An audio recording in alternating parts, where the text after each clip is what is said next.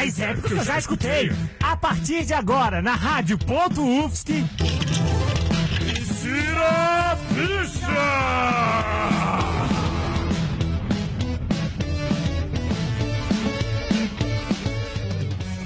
Boa noite, ouvintes da Rádio Ponto. E está começando agora mais uma edição do Insira Ficha. Eu sou o João Bosco Cirino e hoje vamos falar sobre aquele que é um dos jogos que mais marcou o ano de 2016, Pokémon GO. E apresentando o programa comigo hoje está aqui presente Carolina Bernardi. Boa noite, Carol. Boa noite, Bo João Bosco Cirino. chamar de Bosco, não sei porquê, em vez de Cirino. Mas tudo bem. Olá, ouvintes! Meu primeiro programa desse semestre. Estou doentinha, então não reparem se a minha voz começar a falhar no meio do programa, mas estamos aí. E para falar um pouco sobre este fenômeno, trouxemos aos estúdios da Rádio Ponto o jornalista de tecnologia do portal Adrenaline e jogador compulsivo deste jogo, Carlos Felipe Estrela. Boa noite, Carlos. Boa noite, Bosco. Boa noite, Carol. Aliás, noite. muito obrigado por esse esforço de estar aqui apesar da sinusite. Vencer. Isso é algo realmente que precisa de uma comendação, né? E é um prazer estar aqui. Boa noite aos ouvintes também. Ah, eu consegui achar um tempinho na minha gr- grande agenda de jogar Pokémon GO pra vir aqui. E, sem mais delongas, vamos ao que interessa. Sobe o som, Rock!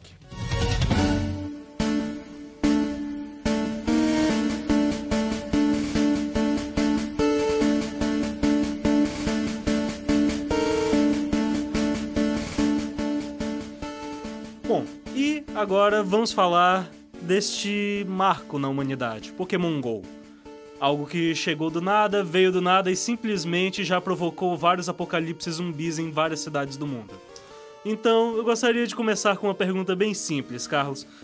O que que te levou ao Pokémon GO? Como foi esse teu caminho que tornou você alguém que já tem 101 Pokémons vistos e 101 Pokémons capturados no seu Pokédex? Eu acho que tudo começou, na verdade, não foi nem do nada, é porque o primeiro trailer do Pokémon GO no, no final do ano passado levantou o hype legal, assim. É, foi uma ideia realmente que parecia ser maravilhosa, muito promissora, não mostrou nada de mecânicas do jogo. Mas todo mundo já sabia que ia dar em alguma coisa. Eu tenho que admitir que eu fui perdendo um pouco o interesse com o tempo, quando eu vi a mecânica de lançar a Pokébola para capturar o Pokémon, não pareceu algo que ia ser muito interessante. A própria mecânica de batalhas, que até hoje eu não gosto muito, na verdade. Mas quando lançou o jogo, todo mundo começou a, a falar bem pra caramba quando saiu lá na, na Europa, quando saiu na Austrália também, né? E daí começou a gerar um hype mesmo que foi todo mundo comentando, foi dando aquela vontade de jogar. E no fim eu acabei sendo capturado por uma experiência que é realmente muito, muito viciante. E basicamente é feita em horários em que eu não estaria fazendo mais nada, na verdade. Eu estaria só caminhando por aí, né? Ou chegando nos lugares ou voltando nos locais. Então acaba sendo muito útil mesmo. E você, Carol, o que que você concorda com isso de que isso aí se tornou um vício, se tornou um algo pra substituir uma vida social ou criar uma nova vida social? Ah, eu não diria pra substituir uma vida social, até porque eu acho que o Pokémon leva as pessoas a interagirem ah, com pessoas que elas não interagi- interagiam normalmente, porque elas não veriam aquelas pessoas. E, tipo, eu já me peguei conversando na, na rua com pessoas que estavam jogando, tipo, e eu não, sabe, não é normal você chegar e falar com estranhos, assim, mas se, se o estranho tá fazendo exatamente a mesma coisa que você, no mesmo local que você, surge a, a oportunidade da conversa e tal. Então eu acho que é, tipo, uma coisa meio forçada você dizer que as pessoas, ai, estão zumbis, não tiram o olho do celular, porque não é bem assim, não é o que eu vejo enquanto eu olho na rua. Tipo, pô, é- aqui na frente da UFSC, na reitoria, na frente da reitoria, não sei se os ouvintes conhecem a UFSC, mas ah, tem três Pokéstops, uma do lado da outra. Então o pessoal fica botando lure ali e fica jogando, e fica sentado na grama, tomando um sol, conversando. Eu acho isso muito legal, assim, eu acho que. ah, obviamente tem as pessoas que vão usar isso como uma forma de, de se excluir da sociedade, eu não culpo elas e não julgo elas por isso. eu acho que todo mundo precisa disso às vezes, mas eu acho que não é o caso de todo mundo, não. Eu acho que Pokémon GO tá servindo sim para as pessoas saírem, fazerem exercícios, tomarem sol e conversarem com outras pessoas. Isso é muito bom. E só um comentário que é relevante, essa questão que tu falaste agora de duas pessoas no mesmo local, na rua, fazendo a mesma coisa. Eu acho que é o que só se tornou possível também devido à premissa do jogo, do GPS, da realidade aumentada. E eu gostaria de aproveitar esse momento agora, caros ouvintes, porque o nosso querido Matheus Mognon e João Balestrin prepararam aqui um boletim especial para você sobre realidade aumentada, para você entender um pouco mais o que que Pokémon Go tem de novidade.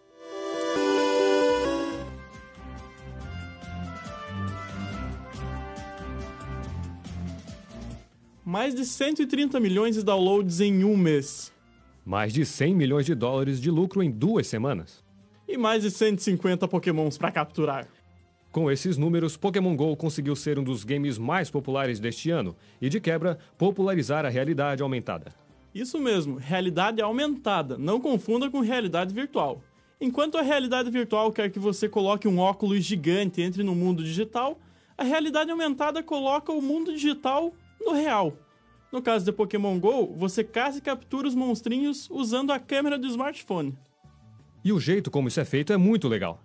A Niantic, desenvolvedora de Pokémon GO, usa o sistema de geolocalização do Google Maps para construir o mapa do game e espalhar os Pokémons, ginásios e Pokéstops pelo mundo. Os jogadores usam sensores dos smartphones, como giroscópio, acelerômetro e GPS, para encontrar e capturar os Pokémons, que podem ser vistos pela câmera do celular. Além de ser bem divertida, essa fórmula para transformar todo mundo em treinador Pokémon vai ser ótima para quem curte realidade aumentada. Desde o lançamento do app da Nintendo, uma série de jogos com esse tipo de tecnologia começaram a ganhar destaque. Um dos games do gênero que mais cresceu foi Ingress, da própria Niantic. O jogo divide o mundo em dois grandes times que disputam territórios na vida real, usando a realidade aumentada. Lançado em 2015, Father.io é um jogo que tem ganhado espaço também. O aplicativo é um game de tiro em primeira pessoa que simula um laser tag onde os jogadores atiram em desconhecidos na rua. É basicamente um FPS em realidade aumentada. E neste ano também será lançado Night Terrors. O app usa a realidade aumentada para encontrar fantasmas dentro da casa do jogador. Para ficar ainda mais tenso, o jogo será lançado no Halloween. Pois é, agora é só esperar pela enxurrada de jogos querendo ser o novo Pokémon GO nos smartphones. Galerinha da mesa, o que, que vocês pensam sobre esse assunto?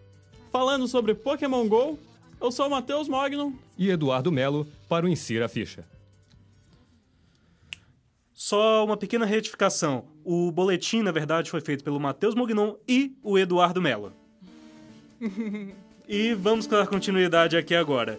Quanto à questão do tema que os dois levantaram aqui, eu acho isso uma coisa bem interessante, porque é uma questão também de o quanto Pokémon GO é, pode ser um marco para o uso de novas tecnologias para games e para a sociedade como um todo. Eu queria saber o que, que vocês acham desse impacto que Pokémon pode ter, não hoje, mas daqui a um ano e meio, dois anos, com jogos serão lançados. Pokémon GO realmente, é, eu penso que apesar de ter tido muitos jogos que foram febres nos dispositivos móveis, como foi o Candy Crush, o próprio a gente vê propaganda direto Angry do, Birds. assim, do Clash Royale agora, Clash coisas do tipo, que tão, tem quantidades absurdas de download. Eu acho que eles seguiam premissas que, querendo ou não, eram muito simples, muito casuais e lembravam muito jogos em flash, jogos da internet. E Pokémon GO, apesar de ser um jogo bem mais simples do que os outros jogos da série, do que os jogos da série principal, ser um jogo mais simples do que os jogos é, que se joga geralmente são considerados os AAA, ele é um jogo que é, tem é, profundidades na, na mecânica, tem mecânicas que são escondidas, é, exige dedicação de tempo por parte dos jogadores também, exige é, mais que aquela dedicação de fazer o mesmo nível um milhão de vezes, exige uma dedicação de você é, procurar novos pokémons, procurar ginásios pra conquistar e tudo mais. Então eu realmente acho que foi um, um- talvez o primeiro grande jogo de smartphone já, já feito. O primeiro tripulado dos smartphones, pelo menos ah, nesses aspectos que eu citei. Eu acho que pode sim ser um grande marco no que vai ser feito daqui pra frente. Definitivamente vai influenciar muito os, os jogos smartphones que quiserem ser grandes daqui pra frente. Carol? Então, eu tô pensando não só a tecnologia não só pra jogos, assim. Eu acho que a tecnologia de Pokémon, ela pode ser muito útil pra outras coisas também. Por exemplo, essa a- a questão da realidade aumentada, você pode, por exemplo, usar ah, na- como tipo um Street View, digamos assim, você quer procurar um lugar e você não sabe exatamente onde é e você imagina você usa sua realidade aumentada pra colocar a câmera ali na sua frente e você enxergar tipo, pô, onde é que é, sei lá, o supermercado? Daí o, você olha na câmera e já aponta ali na direção certinho, tipo, você vai girando, você vai vendo. Eu acho que isso seria super interessante também. Ah, eu também já ouvi falar, por exemplo, gente que quer usar é, esse tipo de realidade aumentada, por exemplo, em aplicativo para, por exemplo, decoração. Você pega e a- usa na- no ambiente e ele já mede o ambiente para você e já, já, já- você já pode ver ah, onde você pode posicionar as coisas e tal. Eu acho que isso é legal. É, é, tipo, é um jogo que pode parecer bobinho para muita gente, mas é uma tecnologia que pode ser utilizada para várias outras coisas ah, que são úteis, assim, para vários campos diferentes. Eu acho que isso é o mais legal, assim. Só um comentário relativo ao que o Carlos comentou mais cedo, que ficou me batendo na cabeça. Tu me disse que está cheio de mecânicas escondidas, mecânicas avançadas, apesar de uma premissa bem aberta para todos os jogadores, mas será que é tão complexo assim? Quando eu digo esse será, eu quero te perguntar, tu não sente que todas essas coisas a mais que tem para aprender não é uma coisa que uma coisa somos nós universitários que já temos nossa, nosso dia a dia, mas que um adolescente que tem seu tempo livre ainda pode dominar em menos de uma semana? Isso não mata um pouco a vida útil, essas mecânicas simplificadas que criaram esse sucesso estrondoso também não podem matar o jogo de médio a longo prazo? Eu acho que o que mata o jogo de médio a longo prazo não é tanto isso, porque a gente já viu o, o caso de muitos jogos. A gente pode até pensar, por exemplo, num jogo bem simples como Minecraft, que o jogo tem uma mecânica simples, ele não pede muito do jogador, foi um sucesso, por exemplo, muito num público de crianças e adolescentes, por exemplo, mas ele consegue mesmo assim fidelizar o pessoal por um motivo ou por outro, no caso pelas novas criações que continuavam vindo. Mas muitos jogos online conseguiram fide- fidelizar o pessoal com a, trazendo novos conteúdos. E a própria Niantic disse que há duas semanas atrás o jogo não estava nem em 10% do que eles tinham é, envisionado para eles. Eles ainda gostariam de acrescentar trocas entre treinadores, batalha entre Por treinadores. favor, estamos esperando. Até mesmo a procriação de pokémons, tanto que ninguém ainda nem avistou o dito até E agora. as outras gerações também, né? Eles E vão, eles vão E os indo- lendários? Sim, é, mas eles já falaram que os lendários vão aparecer em eventos especiais, né? Ah, mas, por exemplo, o Dito não é um lendário, ele Sim. tem que aparecer em algum momento, ou... E, e, inclusive, eu não ligo muito pra Pokémon de outras gerações porque eu sou uma senhora, né? Eu gosto da- dos que eu comecei assistindo. Mas pra quem acompanhou e quem gostou, deve ser legal, assim, tipo... Até porque senão cansa, né? Você fica sempre pegando o mesmo Pokémon, fica aí, enche um pouco o saco. Bom, e partindo agora para outra, Pokémon GO mal foi lançado e também já veio cercado de polêmicas. É que nem GTA. Toda vez que lança um, vai encher de pessoas dizendo que o mundo está indo para o inferno por conta do lançamento do jogo. Pokémon GO já tem isso. Já temos anúncios de que ele é do demônio, de que ele é, do, de que ele é de Deus e de que ele não é nenhum dos dois. Mas, para esclarecer um pouco mais algumas dessas tretas e para falar um pouco mais sobre isso, o Felipe Buzzi, o João Balestrin e o Eduardo Melo prepararam um boletim para vocês.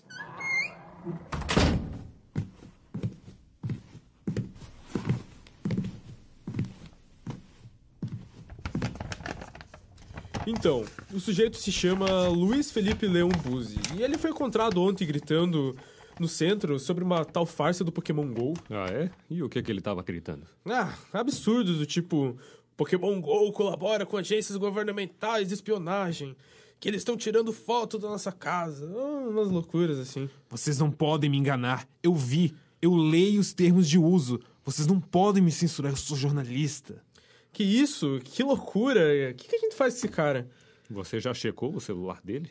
Ah, não dá, isso é quebra de A privacidade. Niantic trabalha para o governo dos Estados Unidos da América. Eu vou fazer uma ligação agora. Não escute nada do que ele falar. Entendeu? Sim, sim. O que, que eu falei então? Não, é que não é pra ouvir nada que ele falar, né? Com licença. So, I was talking about something here in Florianopolis, but I don't think uh, the sky is E aí, é, me diz uma coisa, de onde que tu tirou essa ideia maluca? Grupo da família. WhatsApp. Mas, Pô, cara, não dá pra acreditar nessas coisas que a gente lê na internet, né? O que, que é? É, me mandaram aqui no grupo que Pokémon GO foi fundado pelo John Hank. Sabe quem é? John, o quê? Hank. Estão falando aqui que ele fundou a K-Hole, também empresa patrocinada pela CIA. É loucura total. Não dá pra resistir, né? Vai, parece que é muito verídico isso aí. Confessa pra mim, diga que eu não tô ficando maluco. Não, não, não. Isso que chamam de teoria da conspiração. Não acredito nessas bobagens. É igual dizer que o homem nunca foi pra lua, 11 de setembro. Leia os termos, então. Aqueles termos que tem que aceitar antes de jogar, sabe? Ah, ninguém lê essas coisas. Lá diz que eles cooperam com agências e companhias privadas. Eles podem revelar qualquer informação sua ou de seus filhos. Ah, o que você tá dizendo aí é loucura. Ah, é? Pergunta pro teu chefe, então. Pergunta pra ele por que, que eu estou aqui. Anda.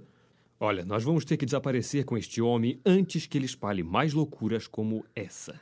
É, ele tava falando sobre um termo de uso. Antônio, pelo amor de Deus, cara, eu falei pra você não falar com ele. Mas você leu o que tava escrito lá? Puta que pariu, Antônio. Quantas vezes eu tenho que dizer pra não ler os termos de uso desses joguinhos eletrônicos, cara? Tu vai começar a ficar paranoico e vai excluir até tua conta do Facebook. Ah, quer saber? Não jogo mais esse Pokémon GO, não. Ah, chega dessa palhaçada. Pede pro juiz cancelar essa merda desse Pokémon. Ninguém liga pro WhatsApp mais. E voltamos agora depois dessa cena que foi censurada, obviamente, pela CIA. E eu já queria chegar perguntando pra vocês: vocês acreditam nisso? Ah, Estou Ah, perguntando é isso com uma cara séria.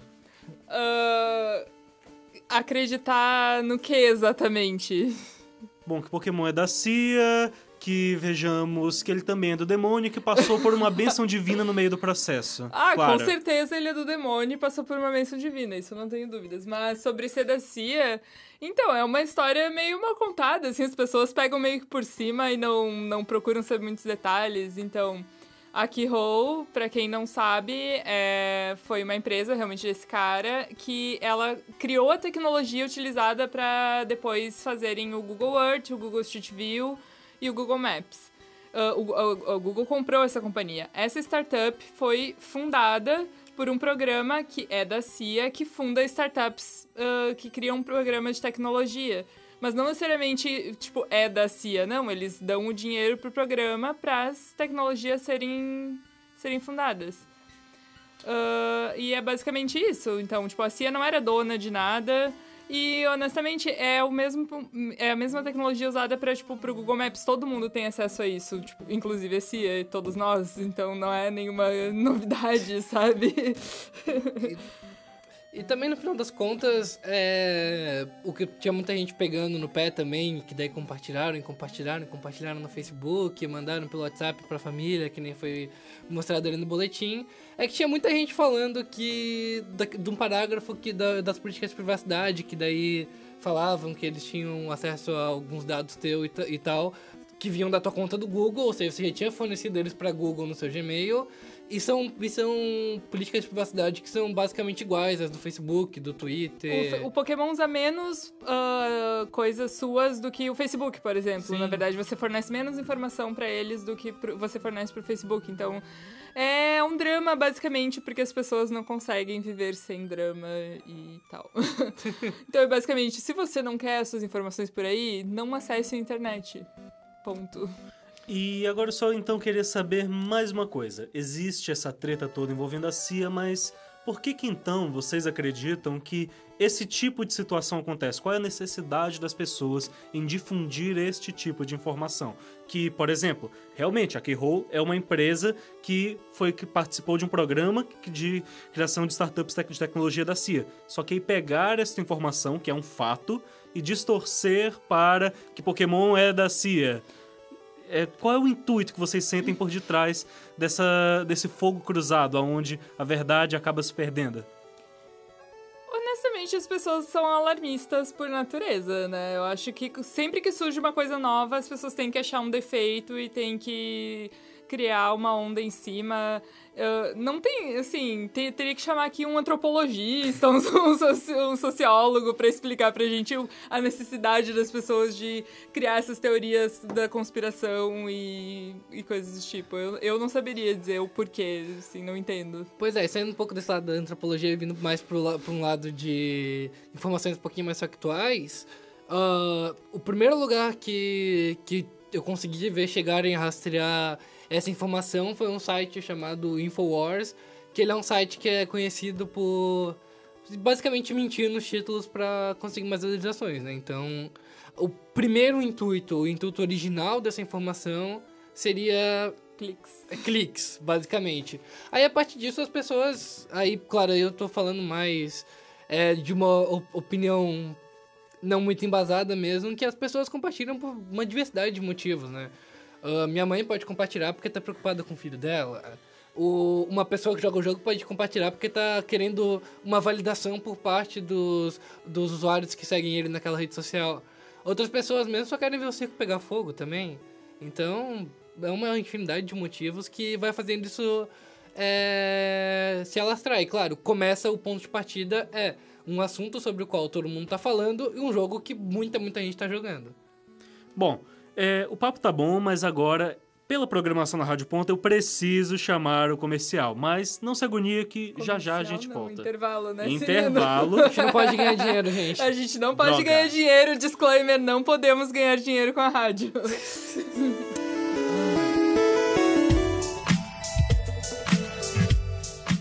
Rádio.UFSC.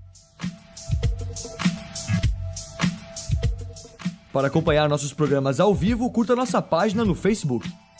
facebook.com.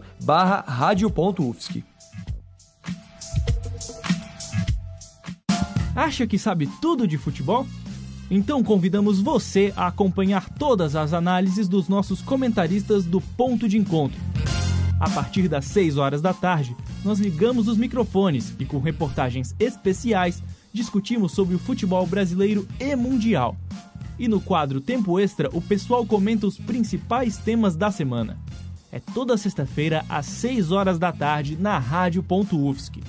Ponto de Encontro, a mesa redonda mais democrática do rádio universitário.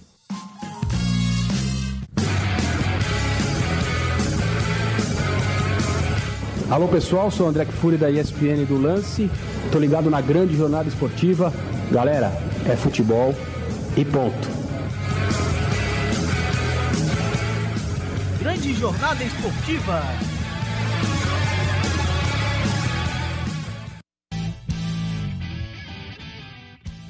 Quer saber as novidades do cinema, agenda da cidade e ainda relembrar os filmes clássicos? Então se liga no Cine Ponto. Toda sexta-feira ao meio-dia e meia na Rádio.UFSC.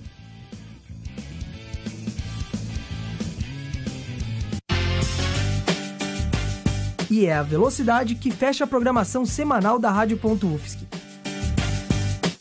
Toda sexta-feira, às seis e meia da tarde, tem o Grid de Largada. O programa que discute as principais categorias do automobilismo brasileiro e mundial. Fórmula 1, Stock Car, Indy, NASCAR, MotoGP, Fórmula E. Aqui, você encontra de tudo. Rádio.UFSC. É velocidade e ponto.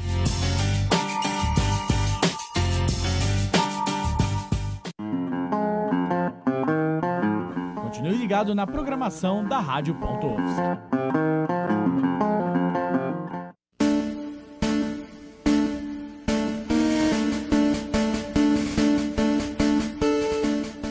E estamos de volta com o Insira Ficha. E para não perdermos tempo e partirmos direto para a profundidade do tema, vamos aqui agora para um boletim preparado especialmente pelo Felipe Buzzi e pelo Matheus Melo sobre os benefícios que Pokémon GO trouxe para a sociedade.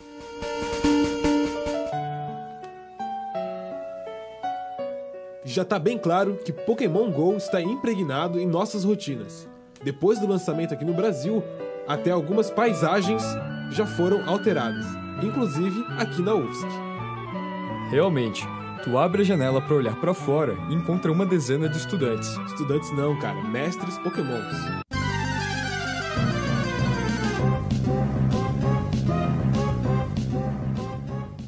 Tá bom, Isso aí. Se abrir a janela, tu encontra uma dezena de mestres pokémons caçando bichinhos virtuais. Sério, em todos os cantos da universidade, há Pokéstops, e o melhor é que sempre estão com lures. Apesar das teorias conspiratórias sobre o jogo, muito vem sido questionado, principalmente por nós, jornalistas. Notícias de acidentes trágicos de pessoas são constantemente publicadas, mas seria errado não mostrar o outro lado, famoso lado bom da vida. Caso o lado bom de Pokémon GO. A revista Galileu publicou uma matéria dizendo como que Pokémon ajudou pessoas que sofrem com depressão. Não tem como negar que isso é um baita benefício.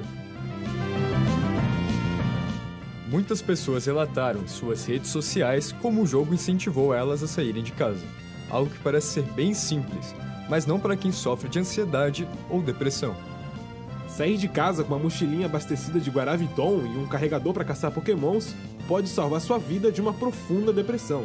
E realmente, nada melhor que achar um Charmander ou um Snorlax enquanto você vai pro mercado. Ah, tem muita coisa melhor para encontrar, mas vamos ficar no foco do boletim. Vale a pena ressaltar que ainda não tem nenhuma explicação científica provando que o jogo é bom para a saúde. Apenas relatos de pessoas que se sentem melhor jogando.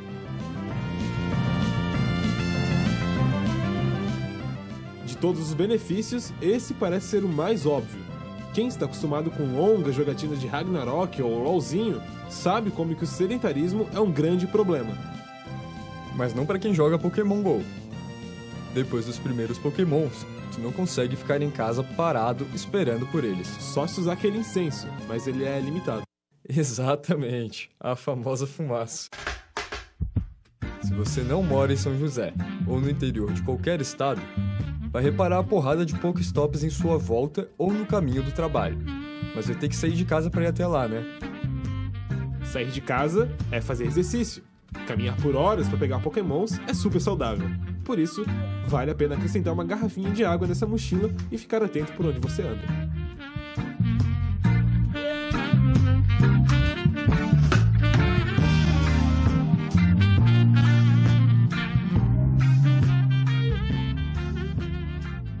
Falando sobre alguns benefícios do Pokémon GO, eu sou o Felipe Buzzi. E eu sou Matheus Melo para o Insira a Ficha.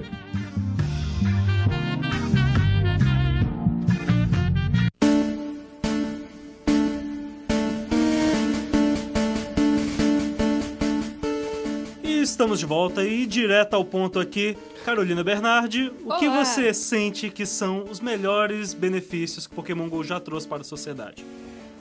Para a sociedade como um todo, assim, fica meio difícil. Pra, ah, assim, eu vi logo que saiu a história de um menino que ele é ah, autista. Ele Na tinha uma, isso, uma grande dificuldade de interagir com outras pessoas, dificuldade de sair de casa. E o jogo ajudou ele bastante nesse quesito, assim. E também relatos de pessoas que sofrem de depressão e ansiedade, como os meninos falaram, que usaram Pokémon como ah, um objetivo, tipo, pra sair da cama, pra se vestir, pra tomar banho, pra sair de casa. Então, os- nossa, se isso tá ajudando as pessoas, maravilhoso. Pra, pra mim, o que eu senti, assim, é que realmente me dá vontade de andar, porque eu quero chocar aqueles malditos ovos. E é bom porque eu pego um sol também. Eu, eu, eu tenho. Não gosto muito de ficar no sol, eu, tipo, eu me queimo muito fácil, ah, mas é bom, porque vitamina D e tal. Então, ah, Pokémon acaba me estimulando a ficar um pouquinho no sol, pelo menos alguns minutos, assim, andando, até eu achar uma sombra embaixo de uma árvore e ficar lá mesmo. Gente, eu tenho que dizer que eu nunca caminhei tanto quanto desde que chegou o Pokémon GO. Eu tenho conseguido pelo menos uma vez a cada dois dias achar um ovo de 5km. Tá, tá numa média absurda de caminhadas que eu tô fazendo. Tem dias que eu chego até a sair só pra jogar, mas eu ainda acho que tá dentro de um limite saudável, assim, de não caminhar mais do que uma hora de cada vez, ou não passar de uma hora e meia também. Sempre lembrar de se alimentar bem e, e beber água, água. porque eu tenho que estar, antes da gente voltar pros benefícios, o caso do amigo meu que tá chegando a passar, tipo, 9 horas de um dia caminhando com a mochila pesada nas costas, esquecendo de comer e tudo pra jogar isso. Isso- chega no nível doentio também. É sempre bom lembrar de... Tudo demais faz mal. Pois é. Então, mas realmente, tipo, é um jogo que ah, não só é, ajuda nos casos individuais, como eu acho, sim, que ele traz um bene- benefícios para a sociedade, como por exemplo na ocupação do, da apropriação do espaço público, que tem lugares da cidade aqui de Florianópolis, por exemplo, que simplesmente ficavam vazios à noite, não dava para passar por ali, que era extremamente perigoso. E hoje em dia, mesmo que o jogo esteja tendo um, começando um declínio na quantidade de usuários, ele é- são lugares que ainda assim é, são tranquilos de passar, é, não tem problema nenhum. Outro dia, por exemplo, eu lembro que aqui, aqui a gente tem um, um trapiche na nossa Avenida Beira-Mar, é meio que uma orla, assim, com uma calçada e daí dá um trapiche. Antigamente lá passava das nove da noite, começava a ficar bastante vazio, não achava ninguém. E hoje em dia, todos os dias lotado lá, depois das 9 horas, chega 10 horas ainda tem gente. É... E vários locais mesmo assim, no centro da cidade, locais que a prefeitura não dá o menor incentivo para as pessoas povoarem, locais que às vezes até a prefeitura gosta que não tenha ninguém e que estão sendo apropriados de uma maneira maravilhosa pelas pessoas. É muito legal ver isso. Só pra jogar um pouquinho de lenha nessa fogueira aí, tu tá falando assim, Strapiche na Avenida Beira-Mar, ponto turístico daqui da cidade de Florianópolis. Mas quanto à questão também da desigualdade social que Pokémon GO tem evidenciado. Um exemplo que ficou bem claro foi a questão que comparou a Avenida Paulista, lá em São Paulo, com o bairro, com a região do Capão Redondo, também em São Paulo. Enquanto que o outro estava com dezenas de Pokéstops e ginásios, a outra região inteira não tinha nada. Ah, eu acho que assim, tem, tem, ah, tem alguns pontos a falar sobre isso. Ah, as Pokéstops, no início, elas eram abertas para você pedir para ter. Muitos estabelecimentos comerciais pediram para Niantic para serem, Poké, para serem Pokéstops. Isso já é uma coisa. Outra coisa, eles usaram o Street View para fazer isso e eles usaram a tecnologia de um jogo que eles já tinham. Ah, que era um jogo de portais, se eu não me engano. O Ingress, é. Isso. E eles usaram, por exemplo, onde tinha portais. Naquele jogo eles usaram pra fazer Pokéstops também. E então, quem não, quem não conhecia aquele jogo não sabia que dava pra você pedir pra ter um portal perto da sua casa, por exemplo. Então, ah, é possível que, por exemplo, pessoas de, ah, que moram em bairros mais afastados ou em bairros, bairros mais pobres não conhecessem esse tipo de jogo, porque ele não é tão popular quanto Pokémon. Pokémon é um jogo ultra popular. E terceiro, sempre tem aquele negócio da desigualdade, querendo ou não. ah, eles, eles vão em lugares, por exemplo, ah, prédios públicos e grandes e, e que não é uma coisa tão fácil de encontrar, por exemplo, dentro de uma favela ou em um bairro menor, assim. Porque eles usam muito igrejas ou prédios comerciais grandes para serem Pokéstops, praças. Se, por exemplo, se não tem uma praça no seu bairro ou com que tenha um marco, que é o que eles usam, então vai ser difícil, assim mesmo. Eu não concordo muito com esse lado, porque na verdade, se a gente for olhar pelo menos na experiência da nossa cidade aqui, que é Florianópolis, grande parte das Pokéstops são na verdade artes urbanas, são grafites, são al- algum, algum ponto que não precisa ser necessariamente é, uma grande construção ou algo que só vai ter em partes ricas da cidade. Mesmo assim, eu, acho, eu não acho que esse seja uma- um problema exatamente para Niantic resolver, quanto é um problema para as prefeituras resolverem. Com certeza. Eu acho que se um local é perigoso para as pessoas entrarem, ou é um local que a prefeitura não fez essa parte para tornar, integrar na cidade, a prefeitura, na verdade, a maior parte, pensando não só em, em regiões, é, em subúrbios, mas pensando mesmo em favelas, é, são locais que a prefeitura não tem o menor interesse em urbanizar, são locais que a prefeitura não faz a sua parte em, em trazer essas pessoas para dentro da cidade. E com isso, ah, eles acabam ficando marginalizados, ficam perigosos, até seria, de um certo ponto de vista, uma responsabilidade da Niantic trazer as pessoas para esses locais. Então acho que o trabalho tem que ser feito antes pela prefeitura e depois pela Niantic. Aí, claro, eles podem começar a aceitar mais portais no Ingress, mais Pokéstops no Pokémon nesses locais. Porque eu, eu imagino que deva ter um pouco desses dois lados. Do lado que, ela, que a Carolina falou. Dos usuários que não contribuem com as Pokéstops pra lá, não contribuíam com os portais quando era possível, né? E também da Niantic, que não deve querer se estressar muito, porque já tem muitos problemas envolvendo Pokémon GO e acidentes, coisas do tipo, né? E na verdade isso traz mais um benefício que já está acontecendo em Pokémon GO, porque tem várias pessoas de comunidades isoladas ou de cidades pequenas mesmo, aqui no Brasil, que estão se organizando na internet para cobrar das suas prefeituras que, através delas, peçam da Niantic para colocar mais Pokéstops, mais ginásios. Tem um caso do integrante aqui do Insera Fish, o Luiz Fernando, que na cidade dele, Frutal, só existe um Pokéstop e nenhum ginásio. Ele disse que os vários jogadores daquela região já estão se organizando para fazer a prefeitura cobrar a Niantic, quer dizer, nós temos locais bons aqui que vocês podem vir e por aí vai. É, é, ainda mais se tu for ver o que essa política da Niantic agora de bloquear todo mundo que tá usando o fake GPS, mas para algumas pessoas não existe muito uma escolha, porque elas não têm como uh, pegar um carro e andar quilômetros até a cidade mais próxima que tenha Pokéstops e ginásios para poder jogar. E elas também querem jogar, elas também querem participar, né? É, então acho que é normal as pessoas quererem uh, esse envolvimento, assim. Bom, e a conversa está boa, um pouquinho para cá, um pouquinho para lá, mas o nosso tempo já passou e precisamos encerrar aqui o programa. Então, eu gostaria primeiramente de agradecer muito a presença do Carlos Estrela aqui conosco, por ter participado dessa conversa. Muito obrigado, pessoal. Muito obrigado aos ouvintes também por terem ouvido até aqui, porque se você tá ouvindo, você tá, ouviu até aqui. Se você não tá ouvindo, você não vai estar tá ouvindo agora. Então, enfim. Mas valeu, foi uma ótima experiência, uma baita troca de ideias. E o Insira Ficha vai ficando por aqui. Lembrando que você pode conferir todos os programas e conteúdos do nosso site, insiraficha.blogspot.com.br ou no nosso canal no YouTube. Boa noite e até mais! E boa noite, até a semana que vem.